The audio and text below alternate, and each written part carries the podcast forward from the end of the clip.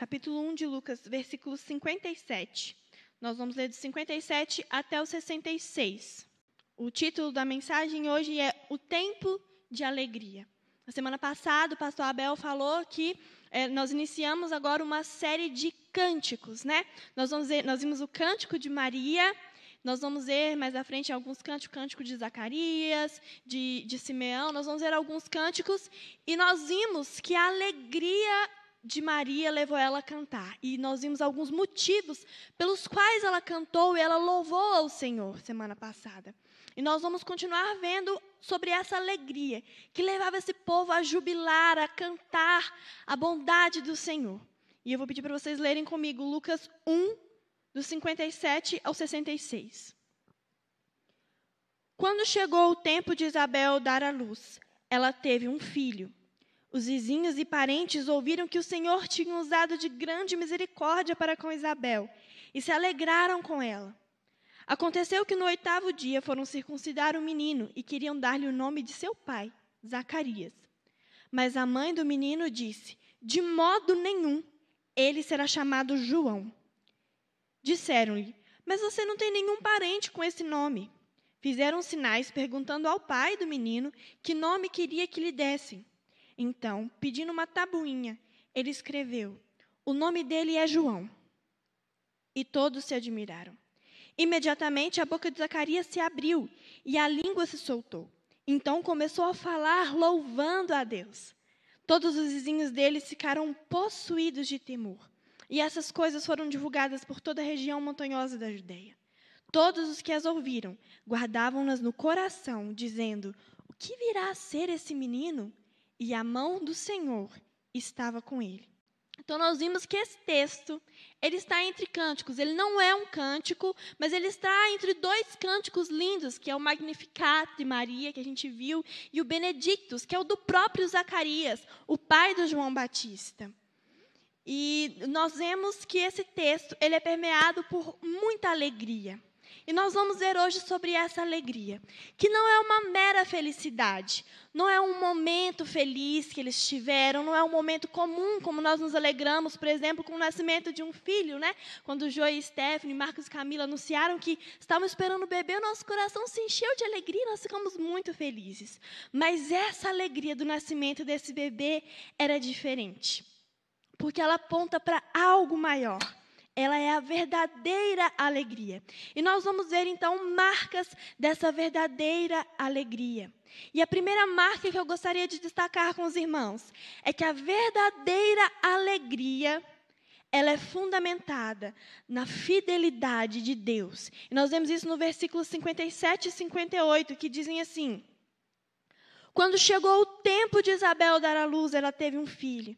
E os vizinhos e parentes ouviram que o Senhor tinha usado de grande misericórdia para com Isabel e se alegraram com ela.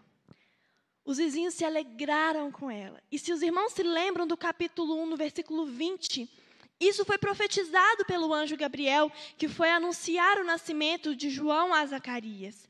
Ele chegou a Zacarias enquanto ele estava, né, oferecendo no templo, e ele falou: "Olha, a sua oração foi ouvida, Zacarias. Você vai ter um filho. Esse filho ele vai ser consagrado ao Senhor, e ele vai ser cheio do Espírito Santo desde o ventre, e você vai ficar muito feliz, e todos se alegrarão com o nascimento dessa criança."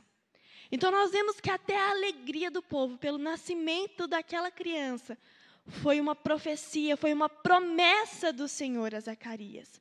Mas não somente isso. Essa palavrinha aqui, de acordo com o Carson, tempo. Tinha chegado o tempo de Isabel. Obrigada, Agda. Deus abençoe. Tinha chegado o tempo de, Isabel, aponta para se cumprir o tempo. Chegou o tempo. Mas não qualquer tempo. Quando a gente lê assim numa primeira, numa primeira vista, parece que é o tempo dela dar à luz. E também era. Mas esse tempo aqui era um tempo mais importante. Era o tempo do cumprimento da promessa da encarnação do filho. E para que isso acontecesse, João precisava vir antes. Então, João estava ali no prelúdio, estava ali quase que palpável a promessa do Senhor de que o Messias iria. E essa palavra é usada em outras partes das Escrituras também. E aí eu vou pedir para os irmãos abrirem comigo lá em Gênesis, no capítulo 21.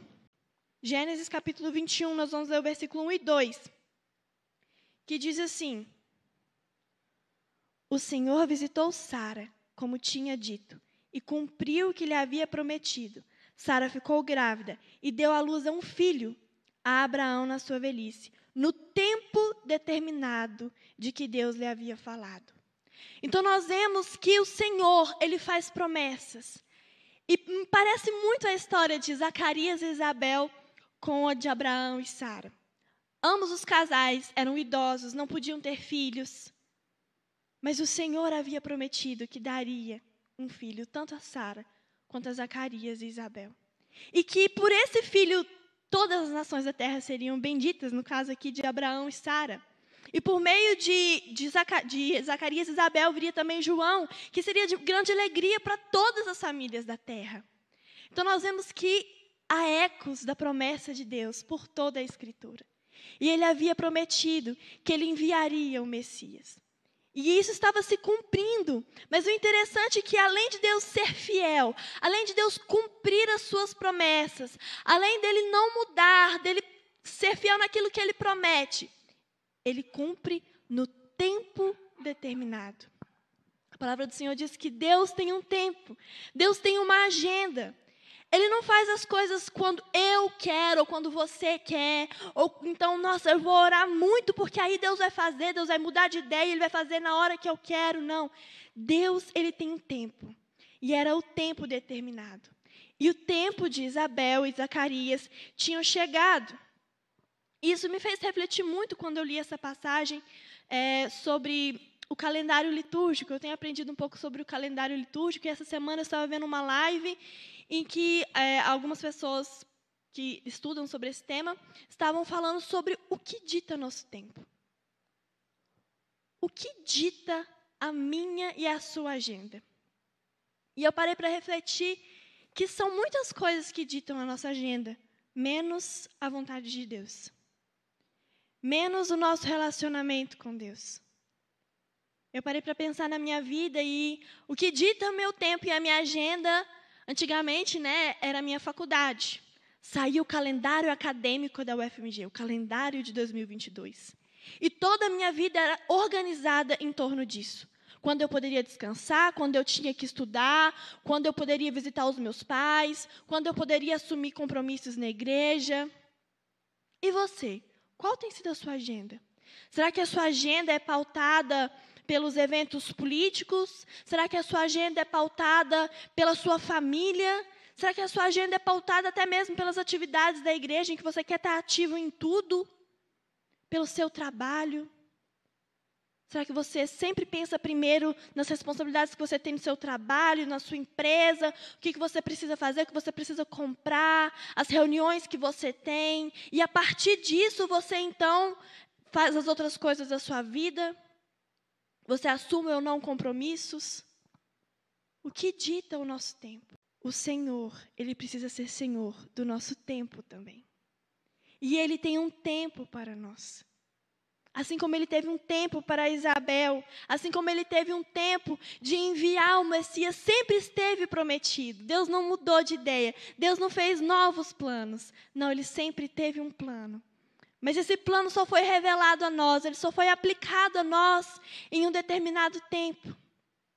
Por isso nós precisamos nos voltar para o tempo da vontade de Deus na nossa vida. Para o tempo que as promessas do Senhor serão cumpridas na nossa vida, que não serão quando nós queremos.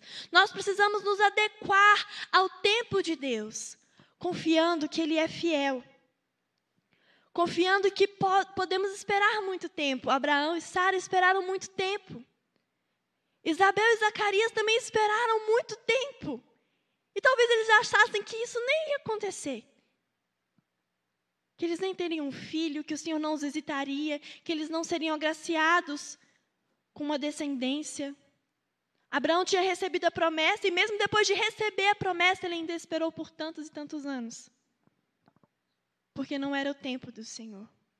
Abraão tentou arrumar uns jeitinhos, né? A gente sabe. Tentou ter um, um, teve um filho com Agar, achando que esse seria o filho da promessa, mas não era o tempo de Deus. Nós precisamos nos adequar ao tempo de Deus e descansar na fidelidade dele. sabendo que nós não podemos antecipar o tempo dele. E tendo ciência que ele é fiel em todas as suas promessas, ele nunca falhou. Esse texto traz muita esperança para o meu coração. Porque ele me mostra que o Deus que promete é o Deus que cumpre. Que ele é fiel à sua palavra, que ele não volta atrás. E por isso meu coração pode se encher de alegria, porque ele é digno de toda a confiança. E é por isso que a nossa confiança, a nossa alegria deve estar fundamentada na fidelidade dele. Porque ele não muda. Se a nossa alegria, se a nossa razão de viver está fundamentada nas coisas dessa terra, eu tenho uma péssima notícia para você. Isso vai passar. Se a sua alegria está fundamentada na sua faculdade, e se seu tempo está pautado pela sua faculdade, um dia você vai formar. Se a sua alegria, a sua felicidade está pautada no seu emprego, está fundamentada na sua empresa, no seu trabalho, na sua função, isso um dia vai passar. Você vai se aposentar, você pode perder o emprego. Se a sua felicidade está pautada na sua família, nos seus filhos, seu cônjuge, isso também vai passar. Mas a fidelidade do Senhor ela é de geração em geração, de eternidade em eternidade. Ele nunca muda e nunca mudará. E as suas promessas, elas são firmes. E tudo que ele prometeu se cumpriu. Nós vimos isso na vida de Zacarias e Isabel. Chegou o tempo de Isabel. Por isso nós acreditamos nas promessas que o Senhor faz a nós. Ele prometeu que estaria conosco até a consumação dos séculos. E não há motivo para duvidar de que o Senhor estará conosco. Ele prometeu voltar para buscar a sua igreja. E nós não temos motivos para duvidar de que ele vai voltar para nos buscar e para nos levar para estar com ele para sempre. Não duvide. Pelo contrário, que seu coração se alegre em saber que a fidelidade do Senhor, ela é real. Outra marca da alegria é que a obediência é que gera a alegria verdadeira. E aí nós vemos os versículos 59 e 61, que dizem assim: Aconteceu que no oitavo dia foram circuncidar o menino e queriam dar-lhe o nome de seu pai, Zacarias. Mas a mãe do menino disse: De modo nenhum, ele será chamado João. Disseram-lhe: Mas você não tem nenhum parente com esse nome. Na cultura hebraica, judaica, não era comum dar nome para os filhos no dia da circuncisão. Eles sempre davam nome na hora do nascimento. Esse era um costume romano. Então, quando eles é, foram dominados por Roma, ao passar do tempo, eles começaram a assimilar alguns costumes e esse foi um deles. Então, no momento da circuncisão, é, eles davam nome para a criança, né? porque os romanos davam nome uma semana depois. E aí eles começaram a assimilar junto com o momento da circuncisão, que era oito dias depois. Né? E aí eles levam o menino, e o menino, o pai, né, tinha sido emudecido, ensurdecido, porque ele não creu na palavra, então o pai não tinha escolhido o nome da criança, não podia falar, então eles decidem que o nome do menino vai ser Zacarias, porque esse era o costume. A criança levava o nome da família, geralmente levava o nome do avô, mas Zacarias já era velhinho. Então provavelmente João não teria avô. Então ele leva o nome de Zacarias. E isso já estava assim, quase que era o senso comum. O nome do menino era Zacarias. Era isso que era esperado daquela família, que, que aquela família desse continuidade ao nome dos seus antepassados, que ela honrasse, né, os avós, que ela honrasse os mais velhos. Só que Isabel tinha recebido uma promessa e junto com a promessa ela tinha é, requisitos que ela tinha que cumprir. Né? Nós sabemos que, que João tinha vários requisitos que ele teria que cumprir. E um deles é que o nome do menino seria João.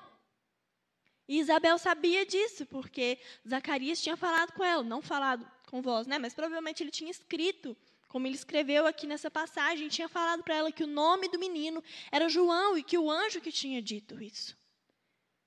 Mas quando ela fala isso, ela causa um alvoroço né, nos vizinhos, nos parentes. Falam, não, mas não tem ninguém na nossa família que chama Zacarias, que chama João. O menino precisa chamar Zacarias, que é o nome do pai. Precisa levar o nome do pai. Mas nós vemos que Isabel, mesmo diante da pressão social, foi obediente à palavra de Deus. E nós somos assim às vezes também. Não como Isabel, porque às vezes nós desobedecemos. Mas nós precisamos ser assim. Todo o tempo nós estamos sendo pressionados. Estamos sendo pressionados pelos nossos amigos, pelos nossos parentes, pela nossa cultura, pelas tradições que nós achamos que são até a palavra de Deus, mas são apenas tradições humanas. Estamos sendo pressionados até por nós mesmos, pela nossa carne, que quer sempre fazer o mal, que quer sempre desobedecer a Deus, que quer sempre ir contra Deus, ser inimiga de Deus, fazer tudo aquilo que Deus abomina, fazer tudo aquilo que é feio, que é desprezível. Nós tendemos a querer satisfazer as expectativas das outras pessoas. Queremos satisfazer as expectativas dos nossos pais, queremos satisfazer as expectativas dos nossos amigos na escola, queremos satisfazer as expectativas daqueles que trabalham conosco. Mas não queremos obedecer a Deus. E não poderemos ter verdadeira alegria se não obedecermos a Deus.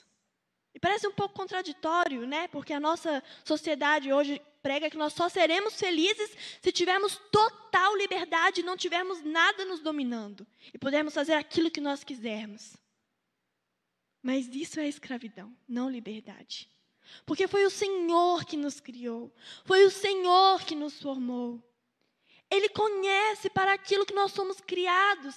Ele sabe as nossas maiores necessidades. Ele conhece o nosso coração e ele sabe que nós só seremos felizes de verdade, só teremos verdadeira alegria e satisfação e prazer na nossa vida se nós obedecermos a Sua palavra. E Jesus era assim. Jesus era alegre. Nós temos aprendido aqui no, no Ministério de Mulheres que o fruto do Espírito é o retrato de Deus, é o retrato de Jesus, é o caráter de Deus formado em nós. E a palavra do Senhor diz que a alegria é fruto do Espírito, lá em Gálatas 5. Portanto, se o fruto do Espírito é o caráter de Deus formado em nós, Jesus ele precisava ser alegre. E ele é alegre. E eu vou pedir para os irmãos lerem comigo João 15.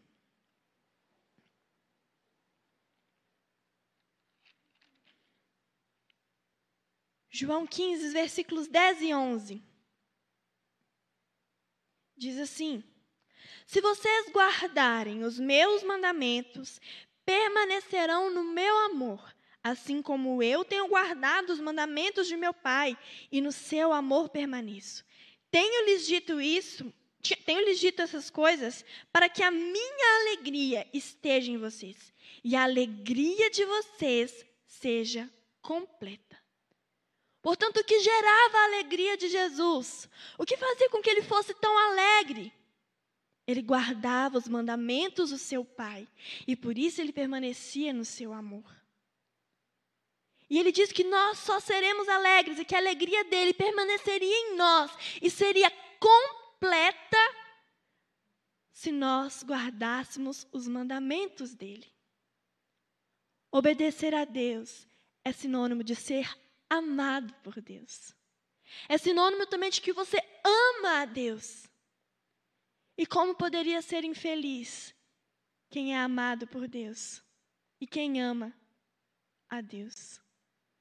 Portanto, nós só teremos alegria verdadeira se nós obedecermos os mandamentos de Jesus, se nós permanecermos nesses mandamentos, se nós meditarmos nesses mandamentos, se esses mandamentos estiverem no nosso coração e nós nos apegarmos a Ele. Não por um mero moralismo ou religiosidade, não, mas porque amamos a Deus e obedecê-lo é o nosso prazer é a nossa alegria, assim como era para Jesus. E foi isso que Isabel fez. Por isso ela pôde se alegrar. Por isso todos nós hoje nos alegramos por causa dessa história maravilhosa do nascimento de João Batista. Porque eles foram obedientes. O Senhor ordenou que o menino teria de ser chamado João. Parece uma coisa tão simples. Ah, poxa, é só um nome, eu posso escolher outro. Não é uma coisa assim que vai interferir muito na, na minha vida, na vida do meu filho. mas porque eles foram fiéis nas pequenas coisas. O Senhor os colocou sobre muitas coisas. Que nós sejamos fiéis e obedientes nas pequenas coisas também, para que a nossa alegria ela seja completa. E o texto continua no versículo 62, diz assim: Fizeram sinais, perguntando ao pai do menino que nome queria que lhe dessem. Então, pedindo uma tabuinha, ele escreveu: O nome dele é João. E todos se admiraram. Imediatamente a boca de Zacarias se abriu e a língua se soltou. Então começou a falar, louvando a Deus.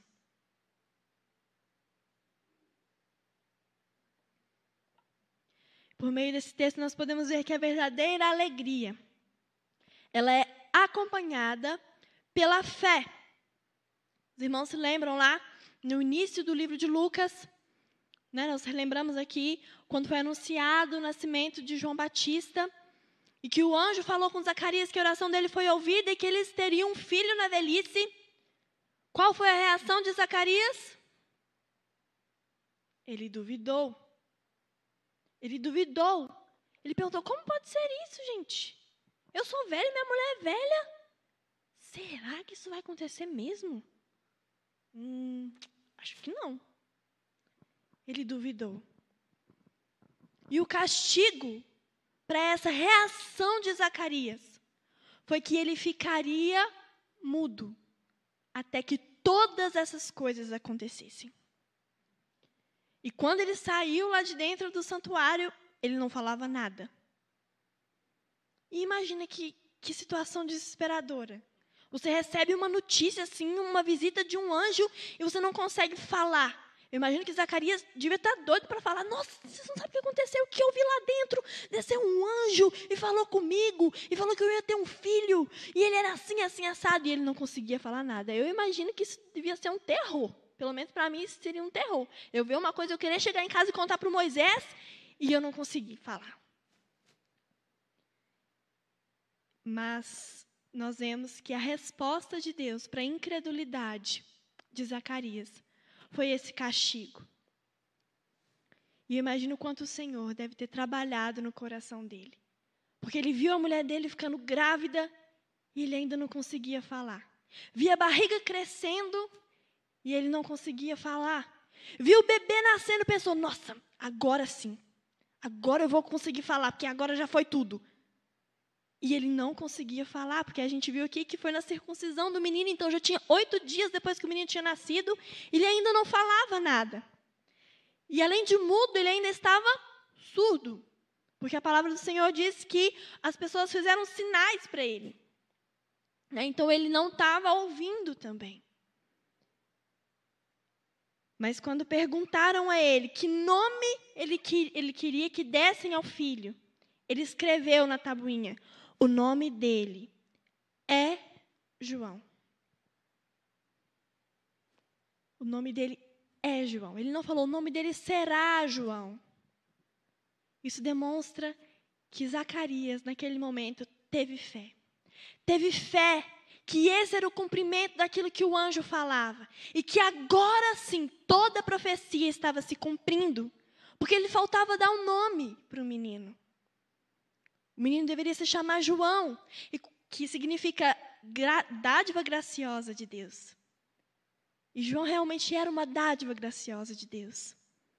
Mas quando Zacarias faz essa declaração de fé, confirmando a palavra do Senhor, crendo que aquilo era o cumprimento da profecia do Senhor, da palavra do Senhor, algo miraculoso acontece.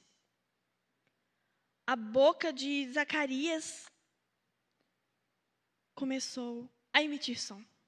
Ele começou a falar. A língua dele se soltou. E ele começou a ouvir novamente. E curado, ele louvava o Senhor, ele bendizia o Senhor. E semana que vem nós vamos ver que lindo louvor ele fez ao Senhor. E ele se encheu de alegria. Mas porque ele precisou ser provado e estar num tempo de espera, sendo moldado pelo Senhor, castigado pelo Senhor, punido pelo Senhor, lapidado, para que então ele pudesse ter fé na palavra do Senhor e fosse curado e pudesse ter o coração cheio de alegria. Talvez se Zacarias não tivesse sido corrigido, ele pudesse voltar a duvidar das promessas do Senhor. Talvez se ele não tivesse sido corrigido naquele momento, a barriga da, de Isabel começaria a crescer, ele começaria a duvidar. Não, mas ela é muito velha, acho que ela pode perder esse bebê. Não, mas será mesmo? Não, acho que acho que isso não vai dar certo. Será que a gente vai conseguir criar esse menino? A gente é tão velho, ele pode, a gente pode morrer antes do menino crescer. E como é que vai ser isso? Não, isso não, não pode dar certo. Mas em todo momento, a punição de Zacarias era um sinal para ele de que Deus estava sendo fiel. Porque tinha dito, o anjo tinha dito que ele não voltaria a falar até que toda a profecia tivesse se cumprido. Portanto, se ele ainda estava mudo, era sinal de que Deus ainda estava trabalhando, de que Deus estava sustentando, de que Deus estava cuidando do seu bebê e da sua esposa. E Deus faz assim conosco também. A palavra do Senhor diz que as nossas leves e momentâneas tribulações, elas produzem para nós um eterno peso de glória. Paulo diz também que, que a aprovação produz perseverança. E a, a perseverança em nós, no final de tudo, produz esperança em nós. E isso enche o nosso coração de alegria. Às vezes, no momento, a gente não consegue se alegrar, a gente olha para a situação e pensa: por que, que Deus está fazendo isso? Por que, que eu estou passando por essa situação? Por que, que isso está acontecendo comigo? Por que, que Deus está me negando isso, está falando não para mim? Por que, eu estou sendo castigado? Por que tanto sofrimento? E nós não conseguimos enxergar para além do sofrimento. O que isso está produzindo em nós? Está produzindo em nós um coração repleto de fé nas promessas de Deus. Está produzindo em nós um coração que está seguro na fidelidade de Deus e não nas nossas próprias forças, não nas nossas habilidades, não naquilo que nós temos, não nos nossos bens materiais, na nossa capacidade de controlar a situação, não. O sofrimento produz em nós, a provação produz em nós um coração cheio de fé, capaz de declarar que é o Senhor que está fazendo aquilo que é o Senhor que está operando, que é um, um, milagre do Senhor, que é promessa do Senhor, assim como Zacarias fez. Quando ele declarou que o nome do menino era João. Foi aí que ele foi curado. Foi aí que ele deu a sua última prova de fé na palavra do Senhor e pode ser curado da sua incredulidade, e pode ser curado das suas dúvidas, e pode ser curado da sua surdez, que refletia talvez a surdez espiritual de Zacarias naquele momento em que ele duvidou da promessa do Senhor. Portanto, que nós possamos ser como Zacarias. Embora sejamos em algum momento incrédulos, embora duvidemos do caráter de Deus, da sua bondade, das suas promessas, que sejamos curados pela fé que o sofrimento tem produzido em nós. E que isso nos leve a louvar ao Senhor, a abrir os nossos lábios e cantar ao Senhor e bendizer ao Senhor, em ter relacionamento com Ele. E que isso nos leve também a compartilhar essa alegria. E essa é uma outra marca que eu identifico que a verdadeira alegria, ela é compartilhada. E nós vemos isso nos versículos seguintes. No 65 diz assim: Todos os vizinhos deles ficaram possuídos de temor, e essas coisas foram divulgadas por toda a região montanhosa da Judéia. Nós já falamos que a alegria, ela é fruto do espírito. E um fruto que é produzido por uma árvore não é produzido para o consumo da árvore. Você não vai ver uma árvore produzindo um fruto e ela mesma se alimentando daquele fruto. Um fruto é sempre para o deleite do outro. Aquela fruta saborosa que você pega do pé, assim, ó, aquela maçã linda, aquela mexerica gostosa, cheirosa, saborosa que você pega do pé, a árvore não produziu para ela mesma. mas para o seu deleite. Quem será que pensou nessa engenhosidade? Foi o próprio Senhor, que planejou a natureza, refletindo o seu próprio caráter. Agostinho diz que todas as coisas que Deus criou foram criadas pelo transbordamento do seu amor. Assim como as, as coisas maravilhosas que nós desfrutamos, assim como a árvore que dá o seu fruto, nós somos transbordamentos, nós somos fruto do amor de Deus. E se nós somos filhos de Deus, precisamos refletir esse caráter de Deus. E a nossa alegria, ela deve ser para o deleite do outro. Nós não podemos conhecer tamanha salvação. Nós não podemos conhecer um Deus que é fiel e que cumpre todas as suas promessas. Nós não podemos conhecer aquele Deus que nos requer obediência para a nossa própria alegria e não querer compartilhar isso com outras pessoas. A palavra do Senhor diz que essas notícias eram divulgadas por toda a região montanhosa da Judéia. Eles temeram aquilo, eles ficaram assombrados, maravilhados com a grande misericórdia do Senhor para com aquela família e divulgaram por toda a região. Eles não conseguiram conter essa alegria em si mesmos. E nós também não devemos conter essa alegria de conhecer a Deus em nós mesmos. Nós precisamos contar. Nós cantamos aqui que nós vamos a todo mundo contar. E hoje é tão mais fácil que naquela época. Se aquele povo conseguia, né, em alguns dias, algumas semanas, divulgar por toda a região da Judéia, por quantas regiões desse mundo você não consegue divulgar essas notícias através do seu celular, através de uma mensagem, através de uma ligação? Por quantas, quantas pessoas da sua região, do seu bairro, da sua rua, até mesmo da sua casa, você não consegue compartilhar essa alegria? A alegria é para o deleite, é para o desfrute do outro. E ela também é para gerar vida. Assim como o fruto gera outras árvores. Quando o fruto cai no chão e a sementinha entra na terra e nasce outra árvore, assim somos nós também. A nossa alegria ela deve produzir vida nas pessoas.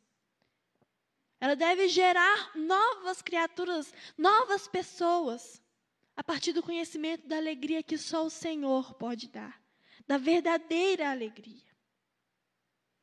E essa boa nova de alegria, ela é recebida com temor.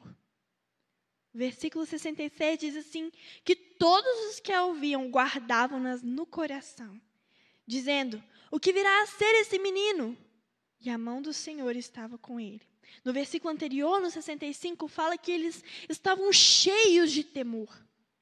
E temor aqui é a palavra para assombro, medo, admiração. Eles estavam assim, aterrorizados com aquilo que acontecia. Nossa, um casal de idosos teve um filho e aí eles receberam uma profecia de um anjo que esse filho viria, só que o pai duvidou, e aí ele ficou surdo, não conseguia falar também. E de repente, quando ele escreveu que o nome do menino era João, a língua dele soltou, desembolou, ele começou a falar, começou a cantar e louvar a Deus. Isso geraria assombro em mim também se eu visse uma coisa dessa acontecendo. Mas não era simplesmente um medo aterrorizante que paralisava eles, não. Eu gosto muito dessa palavra, temor, porque temor não é um medo que te paralisa. Pelo contrário, é uma admiração, é um fascínio que gera uma curiosidade e uma necessidade de saber o que, que é isso, o que está acontecendo, aquele meio que medo, mas uma vontade de chegar perto daquilo e ver o que está acontecendo. E por isso que eles perguntavam: o que será que vai ser esse menino? esse menino vai ser uma coisa grande. Vai ser uma coisa muito importante. Porque não é possível um nascimento assim acontecer para nada. Não é possível uma história assim, tão impactante, tão aterrorizante e ao mesmo tempo tão maravilhosa acontecer para nada. O que será que vai ser desse menino? Eles se perguntavam e guardavam isso no coração com grande expectativa do que o Senhor faria por meio daquele menino. E um spoilerzinho que o texto dá é que a mão do Senhor estava com ele. E esse termo, a mão do Senhor, ele não é novidade nas Escrituras. Quando o Senhor libertou o povo de Israel do Egito, foi dito que foi a mão do Senhor, o braço forte do Senhor. É o mesmo termo, a mão do Senhor. Então, para os judeus daquela época, esse termo não era estranho. Para o povo daquela época, esse termo, a mão do Senhor, não era estranho. E ele estava associado com libertação. A mão do Senhor, que liberta o seu povo das trevas, estava com aquele menino.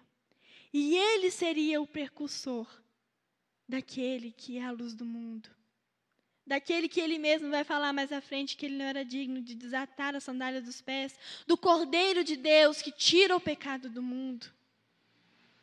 A mão do Senhor estava com ele.